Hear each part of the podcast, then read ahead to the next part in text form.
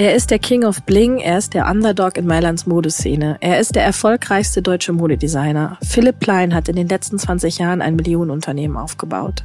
Gestartet mit Hundebetten macht er heute mit seiner Mode über 200 Millionen Umsatz, zu Renditen von über 20 Prozent. Das Wirtschaftsmagazin Forbes schätzt sein Vermögen auf über 800 Millionen Euro. Eine Erfolgsstory, der mein Kollege Tobias Bayer nachgegangen ist. Tobias ist Korrespondent für den Luxusmodemarkt und Italien, sitzt in Mailand und ist dort Philipp Plein in den vergangenen Jahren immer wieder begegnet, nicht zuletzt bei dessen spektakulären Shows. Ihn hat interessiert, wer ist der Mann hinter dem Millionen-Modeunternehmen.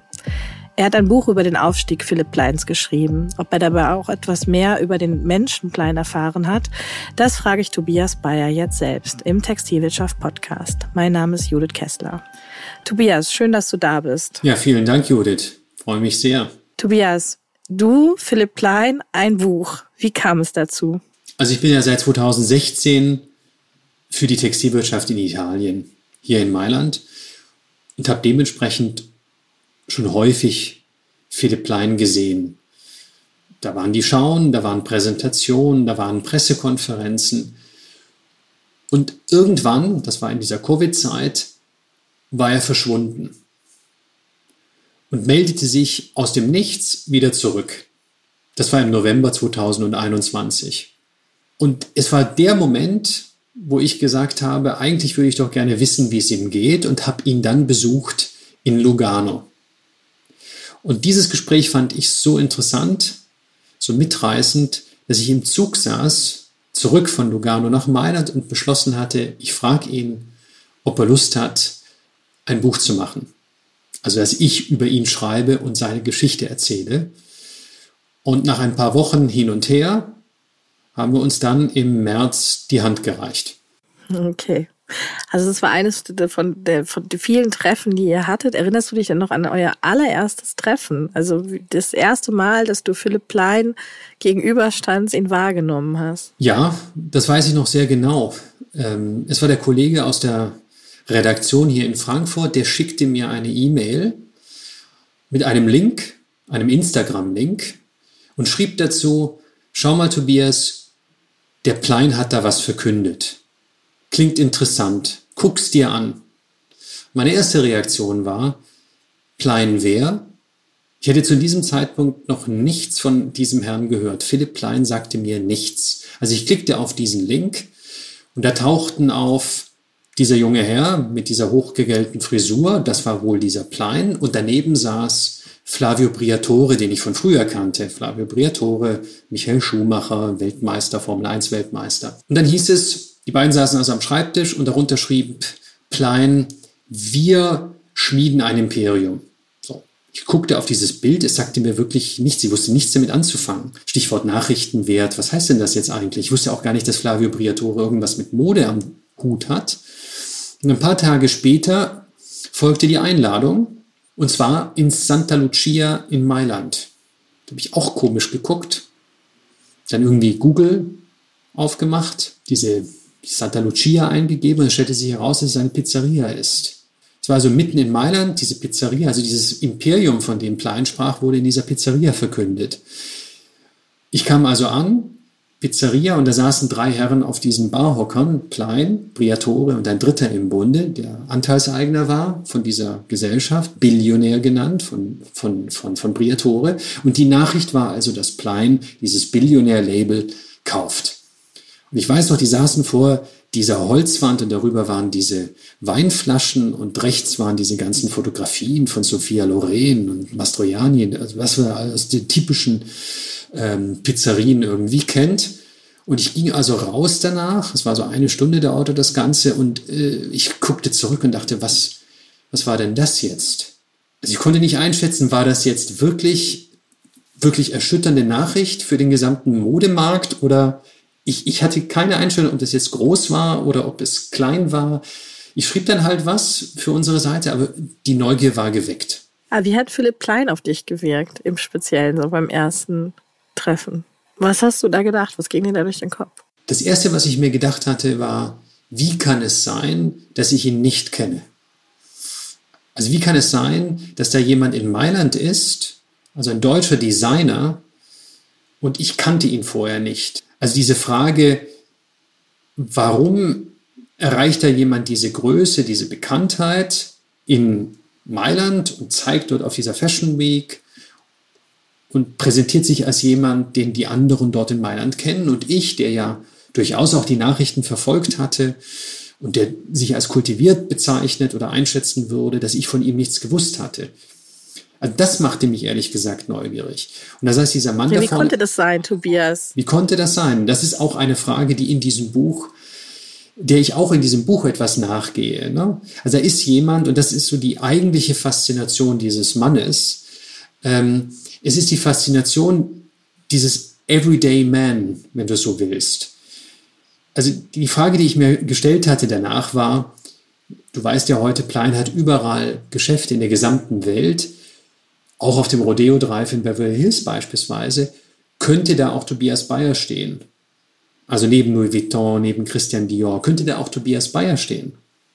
Und die Geschichte von Philipp Plein, und deshalb finde ich sie so faszinierend, ist die eines jungen Mannes, der groß geträumt hat, der sich ein Ziel gesetzt hat, der von links und rechts kritisiert worden ist, immer an diesem Ziel festgehalten hat und es dann realisiert hat, trotz aller Widerstände. Und diese Geschichte, die fasziniert mich. Und da kommt natürlich hinzu, dass wir das gleiche Baujahr sind. Also Plein und ich sind beide 1978 geboren. Er ist in München und dann in Nürnberg aufgewachsen. Ich komme aus Stuttgart. Es gibt so gewisse Parallelen, wenn du so willst. Es ist eine Geschichte, mit der ich mich identifizieren kann, weil ich die Orte kenne. Er war dann in der Schweiz. Ich habe in der Schweiz studiert, dann kamen wir nach Mailand ungefähr zur selben Zeit. Da war ich, ne, also beschreibe ich es im Buch, auf zwölf Quadratmetern, äh, während er da seinen Showroom hatte samt Masseuse und äh, großem Garten. Es ist die Geschichte, dass du sagst, eigentlich könnte ich das vielleicht sein. So unabhängig davon, was er für Mode macht oder für welchen Lebensstil er steht. Es ist so eine ermutigende Geschichte. Du versuchst ja in deinem Buch auch hinter die Kulissen äh, hinter das Klischee Philipp Plein zu schauen, der ja die ähm, InStyle-Chefredakteurin hat ihn mal als Nähe-Vermeidungsmaschine Philipp Plein bezeichnet. Wie viel Zugang hast du denn tatsächlich bekommen? Wie viel Nähe hat er zugelassen? Also Zugang und Nähe sind zwei unterschiedliche Dinge. Das ist bei Plein eben eklatant. Er gewährt vielen Zugang. Was ich übrigens auch sehr reizvoll finde. Also wenn du an die Luxusmarken denkst, dann sind die meisten verschlossen. Also die eigentliche Arbeit besteht darin, dieses Interview mit dem Kreativdirektor von Marke X überhaupt zu organisieren. Also du verbringst 90 Prozent der Zeit damit, ein Interview zu organisieren mit dieser Luxusmarke und dann hast du vielleicht ein paar Minuten, um das tatsächliche Interview zu führen. Also die entziehen sich dir, die geben sich sehr, sehr exklusiv. Das ist bei Plein anders. Da kann jeder ein Interview führen, der es möchte, sofern er Zeit hat. Aber es scheitert nicht an ihm. Er ist bereit. Was er nicht bereit ist, ist dann Nähe zu gewähren. Und ich muss auch sagen, dass ich mir mehr erwartet hätte. Also ich dachte, dass wir uns im Laufe dieses Buchs näher kommen, dass er sich öffnet. Das war nur bis zu einem gewissen Grad der Fall. Also er hat diese Angst vor Nähe. In einer gewissen Form kann man auch sagen, das Buch kommt zu einer richtigen Zeit. Es sind 25 Jahre. Äh, er hat viel erreicht. Es ist eine Würdigung auch seines Schaffens. Aber es kommt auch zu früh. Dieser Mann ist Mitte 40 und ich glaube noch nicht ganz bereit, tiefe Einblicke zu gewähren. Ich habe es immer mal wieder versucht, aber man kommt nicht ganz ran. Und wenn du das Buch gelesen hast oder an das letzte Kapitel denkst, da beschreibe ich, wie wir dort in Los Angeles sind, seine gewaltige Villa, wie er mich da mitnimmt und wir die einzelnen Räume sehen und wir laufen von einem Raum zum anderen und es geht immer weiter und immer weiter und ich stelle viele Fragen, aber ich komme ihm nicht nahe. Gibt immer noch einen Raum und immer noch einen Raum und immer noch einen Raum und zum Schluss gibt es ein Geheimzimmer. Da kommt nur er rein. Also ich habe den Mann Philipp Plein so gut zu beschreiben versucht, wie ich nur konnte. Eben nicht nur über meine Beobachtungen, sondern über die Beobachtungen von vielen Vertrauten, aber es bleibt am Ende ein Geheimnis. Und das liegt an ihm. Das Buch kommt in einer gewissen Form zu früh, wenn du so willst. Warten wir mal ab. Vielleicht gibt es irgendwann einen zweiten Teil. Keine Ahnung, ob ich ihn schreiben werde es ist noch nicht ganz auserzählt. Es ist interessant, weil du bist ihm ja schon, also wenn du, wie du beschreibst, diese vielen Treffen, die ihr hattest, warst du ja, also du hast ja schon durchaus Zugang bekommen, wie du sagst. Ähm, ich habe das Buch auch gelesen und ich bin an einer Stelle, bin ich, äh, bin ich so ein bisschen drüber gestolpert, da beschreibst du, wie du am ersten Weihnachtsfeiertag ähm, mit Philipp Plein und, ähm, und seinem Sohn und seiner Familie da sitzen, habe ich mich gefragt, was hat denn eigentlich deine Frau dazu gesagt, dass du am ersten Weihnachtsfeiertag mit Philipp Plein gefeiert hast? Also ich konnte das da nicht mehr zumuten. Ähm, also äh, um es so zu sagen, wir waren gemeinsam dort in New York am 25.12. Sie ist im Hotel geblieben und ich bin dann zu Plein gefahren. Lag einfach daran, wir waren gerade angekommen ähm, also du weißt, du kommst abends Ortszeit in New York an. Es ist in Europa, wo du losgeflogen bist, mitten in der Nacht. Und wir waren beide komplett erschlagen und hatten eigentlich gesagt, gut, jetzt ist hier irgendwie 21 Uhr oder 22 Uhr oder was es war. Wir legen uns hin und ruhen uns aus und am nächsten Morgen geht's weiter. Tja, und dann surrte das Handy. Wo bist du? Klein. Klein schreibt auch immer auf Englisch. Food is on the table. Und dann sagte ich, du, zu meiner Frau, ich muss los. Ich glaube, es wäre sinnvoll, äh, das mir nicht entgehen zu lassen. Dann bin ich in dieses Taxi rein. Äh, es war wirklich eiskalt. Es war gerade dieser Schneesturm in New York. Der war gerade irgendwie vorübergezogen. Das heißt, es waren wirklich Gefriertemperaturen. Also ich laufe raus, suche dieses Taxi und dann baut dieses Taxi auch noch einen Unfall. Und klein textet. Zu sagen, komm, komm, komm, komm, komm, komm, komm, du musst kommen, komm, komm, komm, komm, komm. Und, und dieses Taxi baut diesen Unfall. Und dann muss ich das Taxi wechseln und irgendwann komme ich dort an und dann, dann sitzen wir neben dem Weihnachtsbaum, die Geschenke sind nicht ausgepackt und wir reden, das weiß ich noch. Sie suchte zwar, also ich war nicht darauf vorbereitet, ich, ich versuchte irgendwelche Themen zu finden und wir redeten über Retail und wir redeten über dieses und jenes. Ähm, also es war ein ganz besonderes Weihnachten. Also meine Frau hat es mir verziehen, weil sie dann geschlummert hat und ich war dann in Pleins Welt, äh, weil du weißt, für Plein gibt es eigentlich keine Uhrzeiten. Das ist eine ganz eigene Zeitzone. okay, ich sehe schon. Aber du bist ja tief in die Zeitzone eingetaucht und hast dich dann hast deine Uhren danach gestellt. Wie lange eigentlich? Wie lange hast du recherchiert äh, für dieses Buch? Es ging los im Oktober, würde ich sagen, Oktober, November und habe dann im Ende Mai abgeliefert. Also parallel geschrieben und recherchiert. Und das Besondere hier, darauf bin ich ganz stolz, ist, dass ich es recherchiert habe. Es war also nicht so, dass Plein mir eine Liste mit Namen und Telefonnummern gegeben hätte, wie man es vielleicht erwarten könnte, sondern ich habe die Person selbst gefunden. Und die Telefonnummer seiner Mutter die habe ich auch herausgefunden. Die habe ich nämlich von ihr und nicht von ihm. Also ich habe sie überredet, sie mir zu geben. Und dann waren wir in Kontakt. Also es war eine harte Recherche, wenn du so willst. Also ich habe es mir nicht leicht gemacht. Ich habe auch den Ex-Freundin hinterher telefoniert. Was war immer so bei Plein, dass er sagte, die hieß Tina. Und dann musste ich diese Tina finden, deren Nachname sich inzwischen geändert hatte. Und wo ist diese Tina? Und ich habe die Tina wirklich, also ich habe ganz Nürnberg umgegraben wirklich die Restaurants angerufen und nach dieser Tina gesucht. Tina, Tina, Tina. Ich habe sie dann schließlich gefunden. Und dann ist es, wie es ist. Ne? Dann redet sie nicht.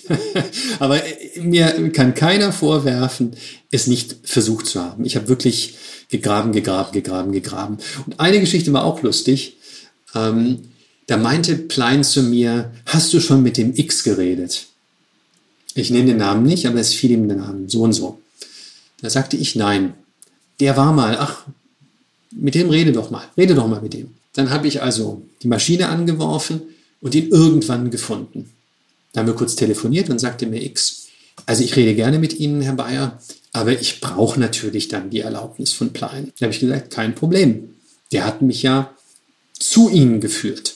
So habe ich die beiden miteinander vernetzt und dafür ging die Woche, noch eine Woche und dann schrieb ich ja und?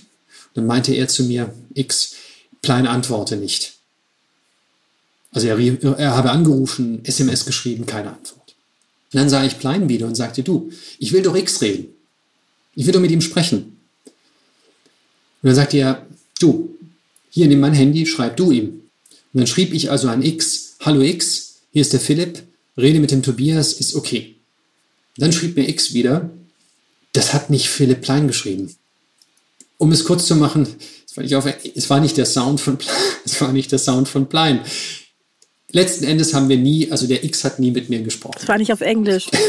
Aber man kann dir nicht vorwerfen, dass du nicht alles gegeben hast. War am Weihnachtsfeiertag ganz Nürnberg nach Tina abgesucht. Ähm, Genau, also in deinem Buch ähm, skizzierst du ja die, die oder zeichnest du die Erfolgsgeschichte von Philipp Plein nach, den Aufstieg. Nimm uns doch mal mit für alle, die nicht so vertraut sind mit Philipp Plein, schwer vorstellbar, aber soll es geben. Wie steht das Unternehmen Philipp Plein denn heute da? Was macht es aus? Wer sind da die wichtigsten Akteure? Die wichtigsten Akteure sind schnell benannt. Das ist Philipp Plein. Also das ist ein Unternehmen, das inzwischen um die 200 Millionen Euro Umsatz macht. Du hast es angesprochen, eine Rendite, die sich bei rund 25 Prozent bewegt, irgendwo zwischen 20 und 25 Prozent. Das ist ein erfolgreiches Unternehmen, das aber in den Strukturen nicht mitgewachsen ist. Eigentlich ist das immer noch ein Start-up, obwohl es 200 Millionen Euro Umsatz macht. Und die Figur Plein ist eben zentral. Plein ist der Deus Ex Machina also er ist der CEO und er ist der Kreativdirektor und er ist der Chief Marketing Officer, äh, macht im Merchandising mit äh, und äh, er ist auch derjenige, der die Handyrechnung irgendwie freigibt ne? oder der den Drucker kauft. Es läuft alles über seinen Tisch. Das habe ich jetzt auch gemerkt in dieser ganzen Recherchearbeit und in diesem Zusammensein mit ihm. Er ist derjenige, der entscheidet. Und das ist einerseits beeindruckend, andererseits auch ein Limit. Du stellst dir natürlich schon die Frage, kann dieses Unternehmen größer werden, kann dieses Unternehmen den nächsten Schritt gehen? Ähm, und da, da gibt es einfach das Fragezeichen. Da stelle ich mir diese Frage, geht es so weiter mit dieser Struktur? Sozusagen einer und alle um ihn herum. Da habe ich eben meine Zweifel. Aber nochmal, das Interessante schon, auch an der Figur Plein oder an der Marke Plein, die er aufgebaut hat, wenn du so in diesem großen Ganzen suchst, in den vergangenen zwei Jahrzehnten, was so auf dem Luxusmarkt passiert ist, da ist er schon ziemlich allein auf weiter Flur. Es gibt immer wieder Beispiele, Jacques Mue ist ein anderer, du hast Mike Amiri, der auch sehr erfolgreich ist, Isabelle Marant, es sind schon einige Marken relativ groß geworden in einer relativ kurzen Zeit.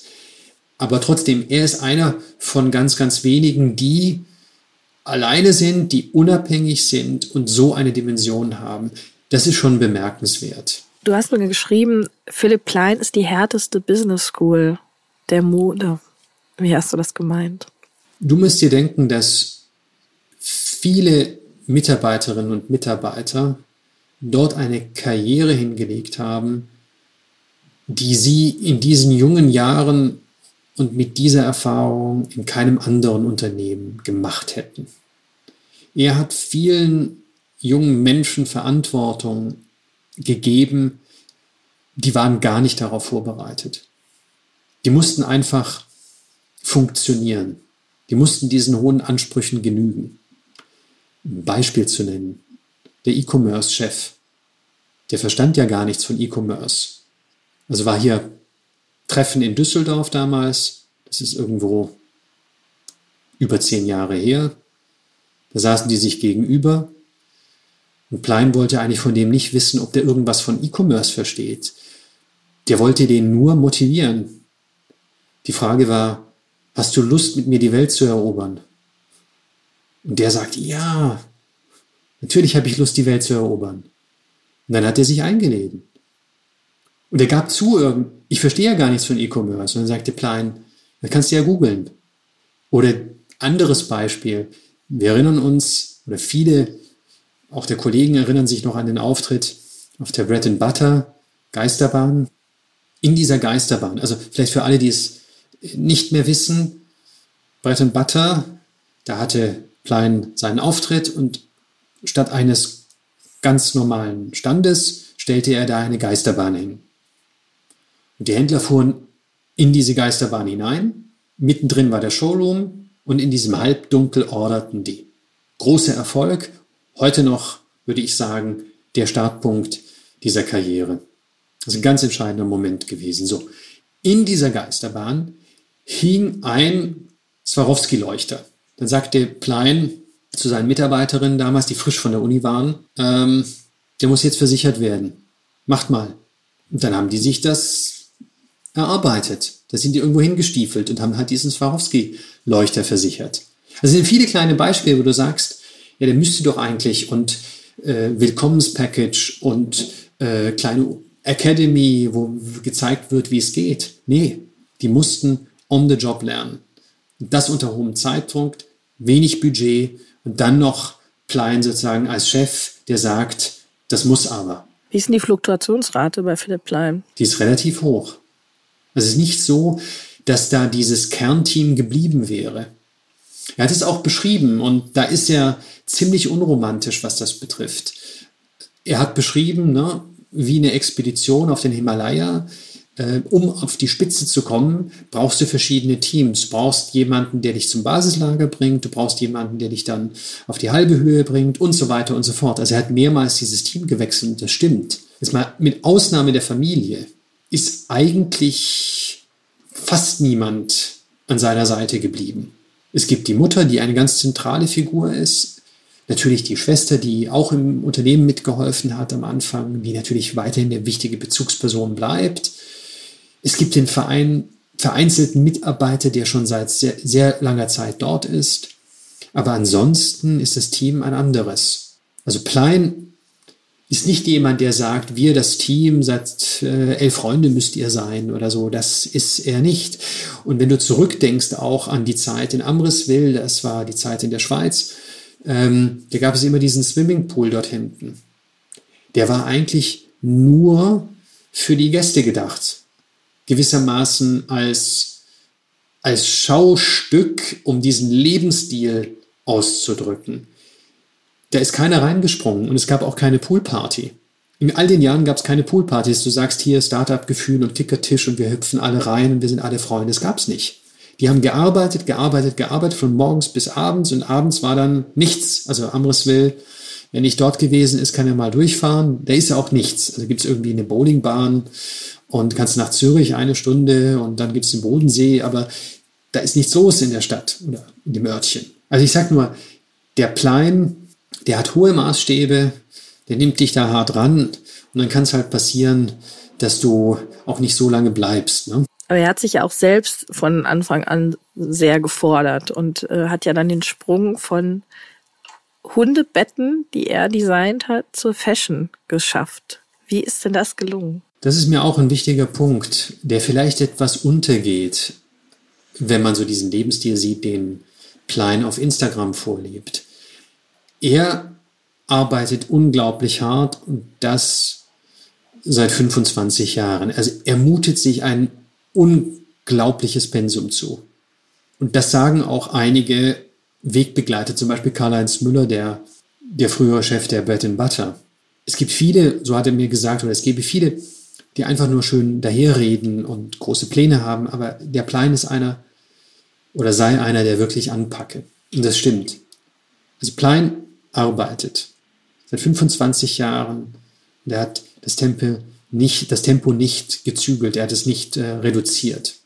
Und der Weg, den er, der war in der Tat so einer, der, der opportunistisch war, wenn du so willst. Er fing an mit dem Hundebett. Warum fing er an mit dem Hundebett? Letztlich war es die Mutter, die sagte, du, lass dir was einfallen. Und unsere Hunde zerfetzen da diese, die, die, dieses, dieses Rattankissen, äh, lass dir was einfallen. So kam das Hundebett zustande. Dann erweiterte er auf Möbel, na, nutzte dasselbe Vierkantrohr, um Möbel herzustellen. Und als er dann die Möbel präsentierte und da eine Jacke hinhing, um dieses Ankleidesystem zu bewerben, fuhren auf einmal alle auf diese Jacke ab. Da kannst du jetzt viel hineininterpretieren und sagen, oh, Ex-Post-Rationalisierung, da hat einer genau gewusst, wie er sich weiterentwickelt.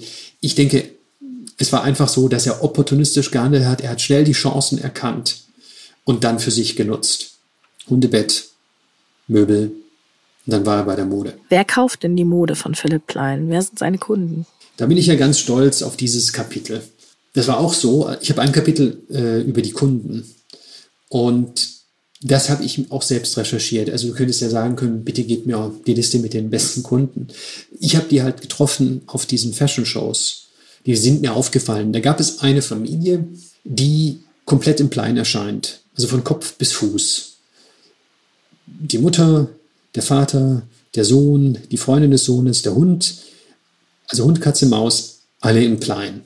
Und ich bin einfach mal hin und gefragt, wer seid ihr denn eigentlich? Hallo? Und dann haben wir uns verabredet, dann bin ich hingefahren und da bin ich stolz auf diesen Besuch und, und zwar auch eines der schönsten Erlebnisse. Und zwar ist das eine kleine Firma außerhalb Mailands und die stellen Straßenschilder her. Sie ist die äh, Seniorchefin. Sie hat das übernommen von ihrem Vater, diesen kleinen Mittelständler, und äh, navigiert durch die italienische Bürokratie. Also letztlich sind die Kunden ja die Gemeinden, also neue Straßen und so weiter. Und sie ist begeistert dabei. Sie kauft wirklich ein, fast wöchentlich, geht sie in den Store, Corso Venezia in Mailand und kauft ein. Und wenn man das jetzt größer fasst, habe ich die Vermutung oder den Eindruck bekommen, dass viele, die sich so im Alltag den Rücken krumm machen, also im Italienischen würde man sagen, die eine Fabriketta haben, also eine kleine Fabrik haben, die vielleicht Freiberufler sind, die selbstständig sind, der Bäckermeister, der Malermeister, der Gastronom. Da gibt es einige, die Plein gut finden, die sich damit identifizieren können, die sagen, hey, äh, im Alltag mache ich mich krumm, da schufte ich richtig und dafür will ich aber auffallen. Es hat sowas von Hidden Champion an sich. Klein ist so ein Hidden Champion, wenn du so willst, so einer, der gemessen an seiner Größe in Deutschland immer noch relativ unbekannt ist. Da rede ich jetzt nicht von unserem Modezirkel, sondern von der breiten Bevölkerung. Und er spricht auch so ein Publikum an, vieler Menschen, die vielleicht übersehen werden, also deren Leistung nicht immer geschätzt wird. Und natürlich, klar, gibt es auch ein paar Kunden, wo du sagst, ich will eigentlich gar nicht wissen, was die beruflich machen. Das gibt es auch. Ja? Also es ist relativ breit. Du hast die großen Stars, und du hast die Sternchen und äh, die TV-Ansagerinnen aus Russland und was auch immer. Das hast du alles. Aber mir war es ein Bedürfnis, die Menschen zu zeigen, die wirklich beruflich erfolgreich sind und die teilweise nicht gesehen werden. Und bei Klein geht es, und das ist auch eine meiner Thesen, darum gesehen zu werden.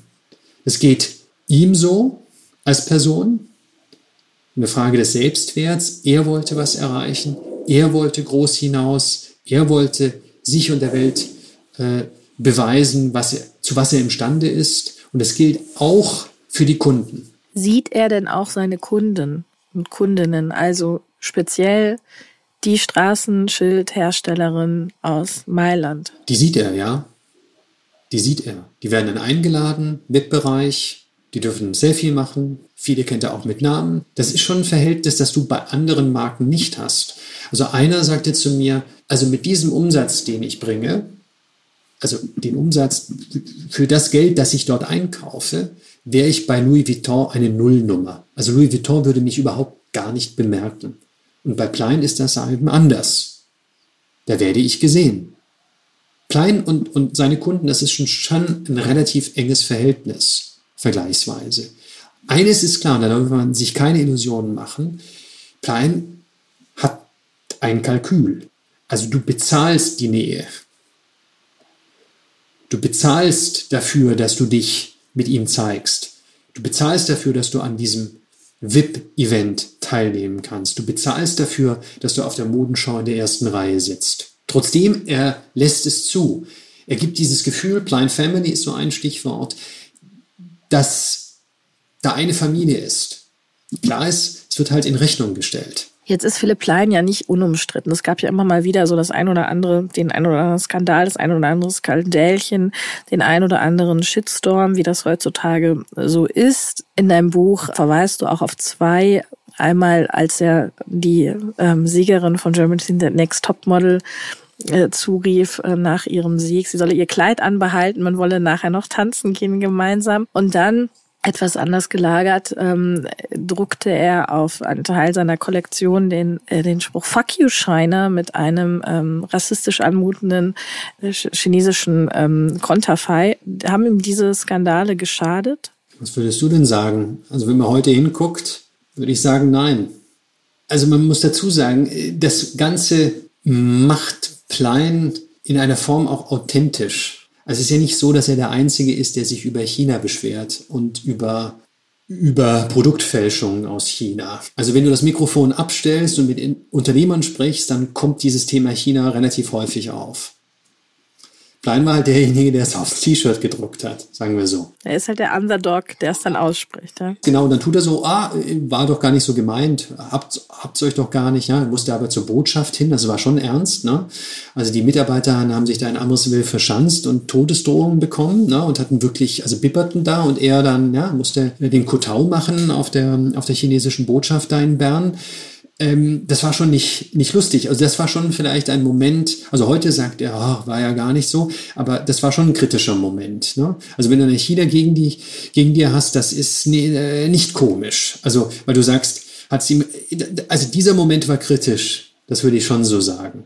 Aber da kommt dieser, dieser Reiz rein, dieser Plein, der sich nichts sagen lässt ähm, und dadurch auch an Attraktivität gewinnt. Das spricht genau dieses Publikum auch an. So dieses, die wollen uns alle äh, klein halten oder äh, man darf ja heute gar nichts mehr sagen. Ne? Und, und er sagt's halt. Und das nutzt er dann geschickt auch für sich. Oder nehmen wir Ferrari, das, das weiß ja jeder inzwischen. Ne? Also er stellt da seine Ferraris hin und, und äh, fotografiert äh, zwei Damen in aufreizenden Posen und dann kommt Ferrari um die Ecke und sagt, du, also Freund, äh, so geht's nicht. Und das nutzt er, dann ist das alles öffentlich, da wird dann debattiert, also Ferrari gegen Plein. Ich meine, sagen wir mal so, Ferrari hätte wahrscheinlich das Ganze unter, unter Verschluss gehalten und die hätten sich halt äh, geeinigt oder, oder nicht geeinigt, aber, aber äh, Plein hat es für sich genutzt, hat sofort erkannt, hey, Guerilla-Marketing für relativ wenig Geld, ich poste das einfach und schau an, freie Presse. Und das macht er schon geschickt.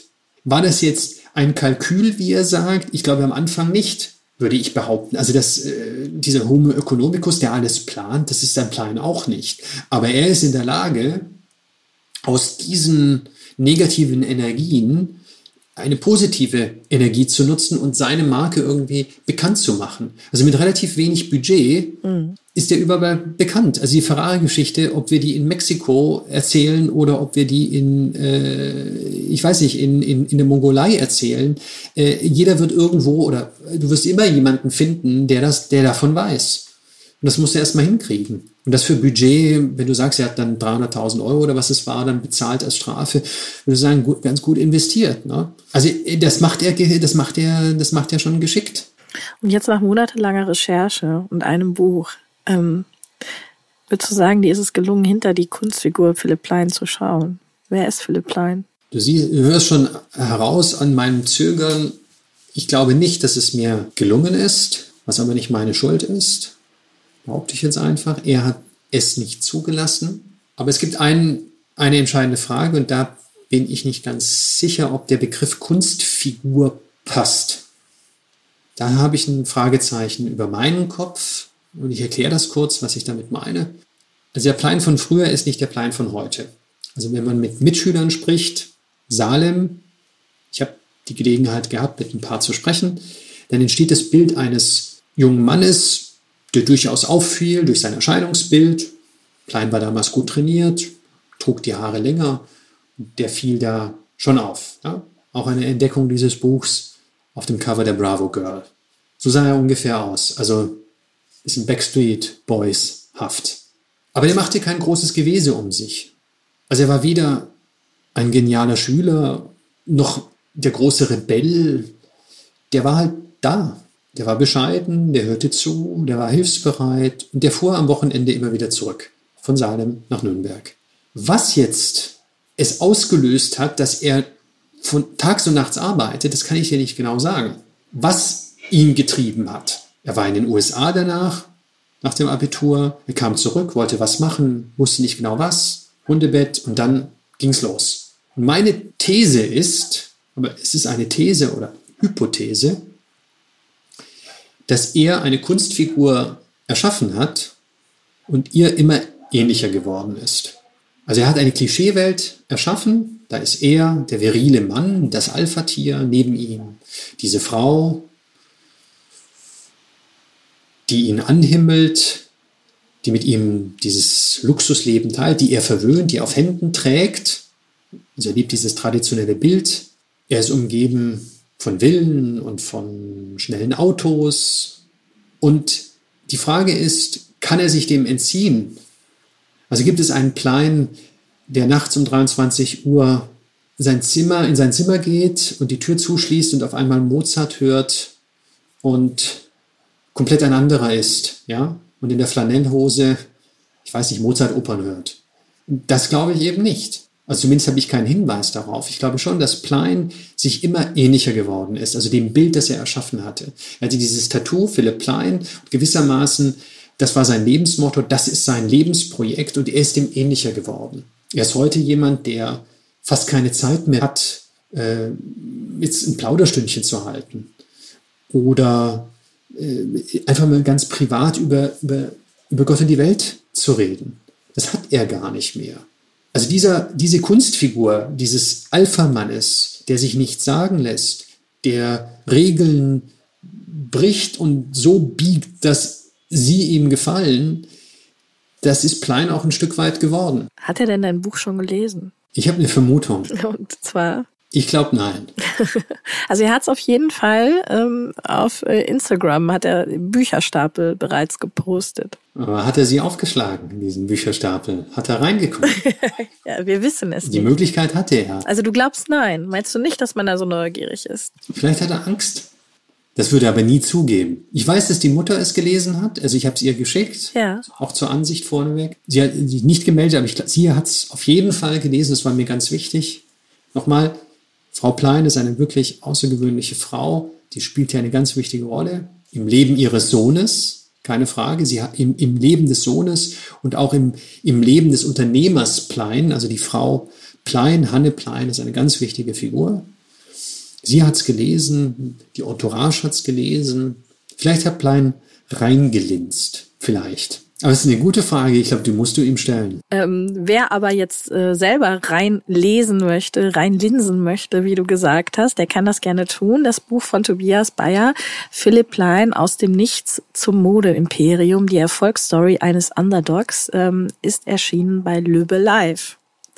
Vielen Dank, Tobias, dass du uns vorab einen kleinen Einblick gegeben hast in dein Werk. Danke, Judith. Hast du schon, äh, ist schon das nächste Buch geplant? Ich habe schon eine Idee. Ne, verrätst es, ist es doch Jill Sander? Nein. Okay, ich bin sehr gespannt. In dem Buch berichtest du, dass du ursprünglich über Jill Sander schreiben wolltest und auch schon gesammelt hast, Material und Akten und dich dann doch dafür gegen entschieden hast, weil du Philipp Plein spannender fandest. Es war die Plein-Geschichte, die mich letztlich fasziniert hat.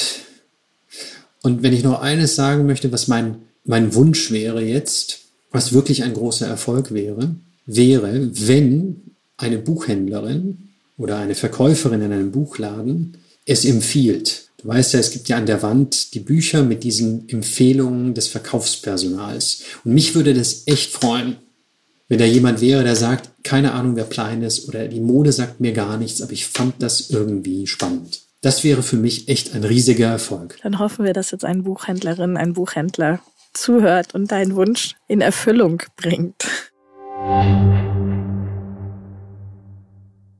Das war Tobias Bayer zu seiner gerade erschienenen Philipp Plein Biografie und das war der TV Podcast. Mein Name ist Judith Kessler. Vielen Dank fürs Zuhören und wenn Sie mögen, bis nächste Woche.